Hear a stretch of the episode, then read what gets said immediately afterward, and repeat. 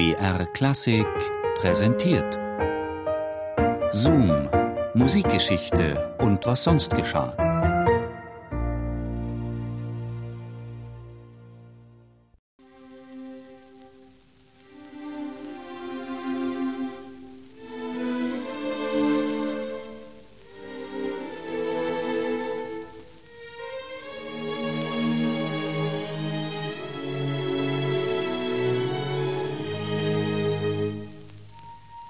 Der Artikel erschien am 25. November 1934 in der Deutschen Allgemeinen Zeitung.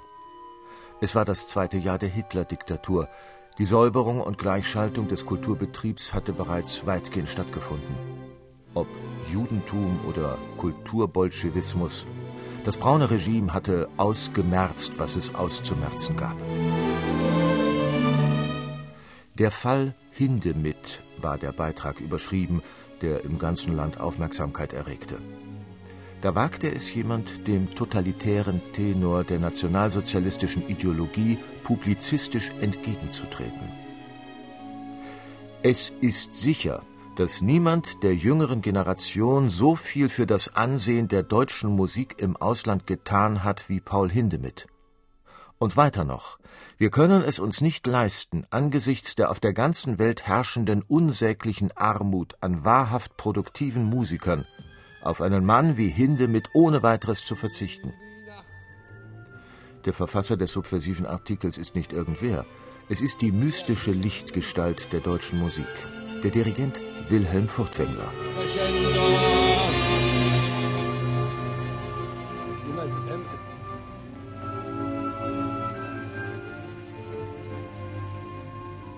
Nein, nein, nicht zu sehr Diminuendo. Er flöte immer etwas hören. Und so weiter. Am Sonntag nach dem Erscheinen seines Artikels ist Wilhelm Furtwängler zweimal in Berlin zu hören. Morgens leitet er eine öffentliche Generalprobe seiner Philharmoniker, abends dirigiert er den Tristan in der Staatsoper. Und beide Male bietet sich das gleiche Bild. Sobald Furtwängler sich zeigt, brechen im Publikum minutenlange Beifallstürme los. Die Ovationen verärgern die anwesenden Nazi-Größen. Eine Ungeheuerlichkeit. Hermann Göring beispielsweise greift sofort zum Telefonhörer, um sich beim Führer Luft zu verschaffen. Furtwängler würde die Autorität der Regierung untergraben. Man ist sich einig. Ein Exempel muss statuiert werden. Das ganze Kunst- und Kulturgestotter von Kopisten, Futuristen, Dadaisten und so ist weder rassisch begründet noch folglich erträglich.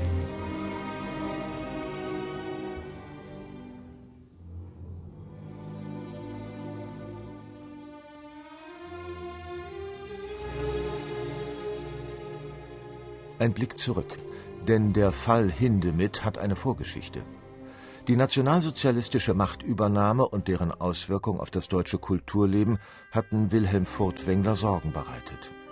So notierte er unter dem Stichwort Hitler, die Gesinnung bringt einen falschen Ton in die Kunstbeurteilung. Die Schönheit ist das einzige Kriterium. Kann Schönheit vor Verfolgung schützen? Andere Künstler hatten anders gedacht und waren wie Arnold Schönberg und Bruno Walter emigriert. Furtwängler dagegen blieb, denn er war überzeugt, aufgrund seiner musikalischen Kompetenz über der profanen Sphäre der Politik zu schweben. Wer könne das Erbe Bachs und Beethovens wahren, wenn nicht er? Nein, nein, nein, nein, nein, das ist nicht im Tempo. Da, ja, da, da, da, ja, da, ja. Ballaram. Ganz genau, ohne wahr? Bitte schön.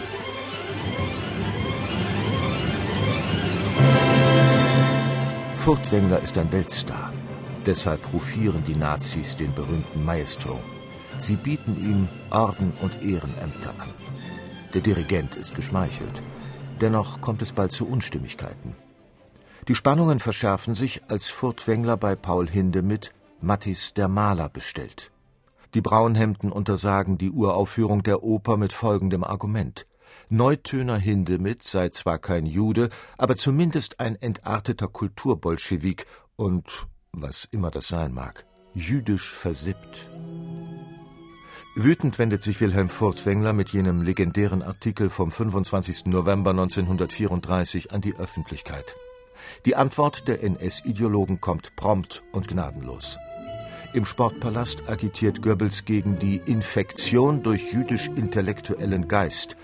Und der völkische Beobachter denunziert Furtwängler als Mann von vorgestern, der seine Konsequenzen zu ziehen hat. Zermürbt tritt der attackierte Maestro im Dezember 1934 von all seinen Ämtern zurück.